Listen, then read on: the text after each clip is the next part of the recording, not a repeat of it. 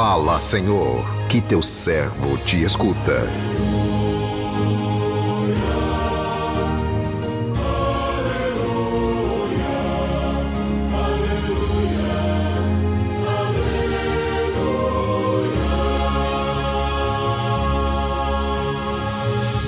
O Senhor esteja convosco, Ele está no meio de nós.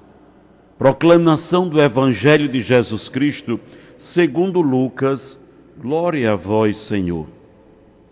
Naquele tempo, Jesus andava por cidades e povoados, pregando e anunciando a boa nova do reino de Deus.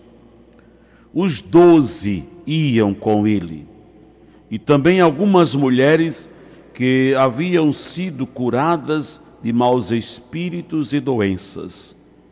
Maria, chamada Madalena, da qual tinha, tinham saído sete demônios, Joana, mulher de Cusa, alto funcionário de Herodes, Susana e várias outras mulheres que ajudavam a Jesus e aos discípulos com os bens que possuíam. Palavra da salvação, glória a vós, Senhor.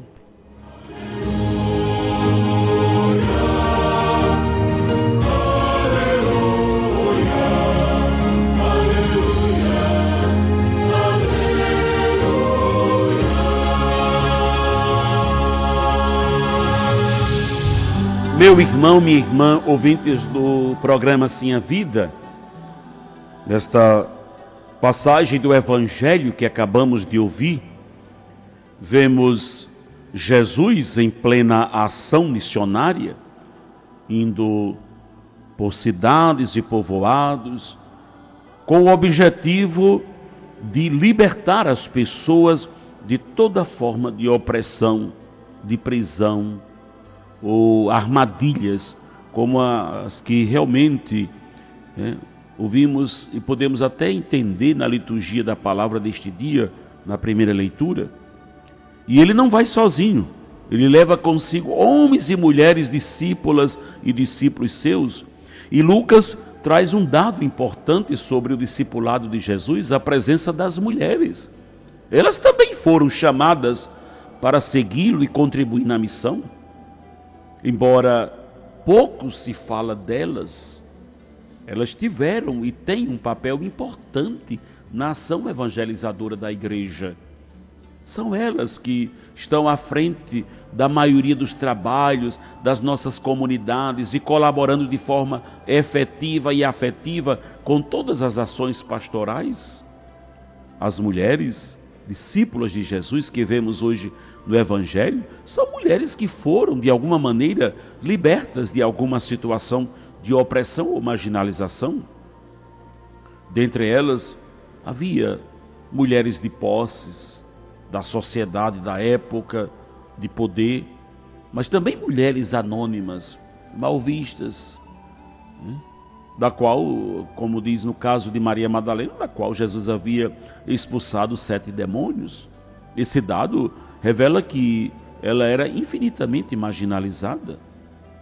Alguns dizem que era prostituta, como no caso dos discípulos. As discípulas recebem igualmente o chamado de Jesus e tiveram e têm a oportunidade de ir com ele. Segui-lo significa mudar de vida. Como ocorreu com estas mulheres que passaram a contribuir com a missão, dando os bens que possuíam, elas eram colaboradores importantes e fizeram com que a missão de Jesus se fortalecesse. Podemos até resumir toda a mensagem do Evangelho, dizendo que um coração, quando curado, ele é agradecido. Um coração curado é agradecido.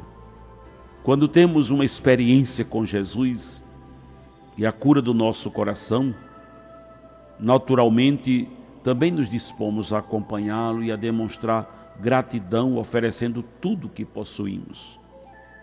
E por essa razão, neste Evangelho, nós vemos que além dos doze apóstolos que foram chamados pessoalmente por Jesus e provocaram e provaram né, da sua intimidade, também as mulheres curadas e libertadas né, dos males que as afligiam, as suas vidas transformadas, o seguiam por todos os lugares. Demonstraram gratidão ajudando a Jesus e aos seus discípulos com os bens que possuíam.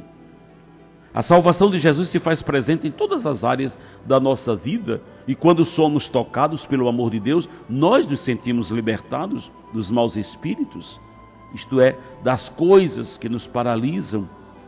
E por isso temos também um coração agradecido.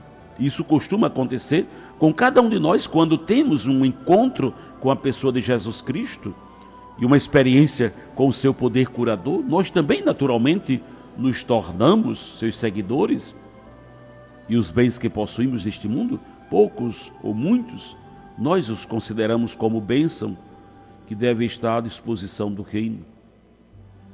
A nossa experiência com Jesus vivo e ressuscitado nos leva a segui-lo, a participar concretamente do seu projeto salvífico.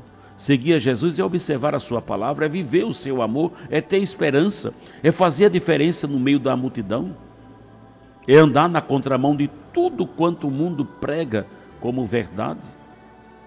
Quando vivemos nesta perspectiva, nós estamos correspondendo ao que Deus espera de cada um de nós na missão que Ele nos destinou.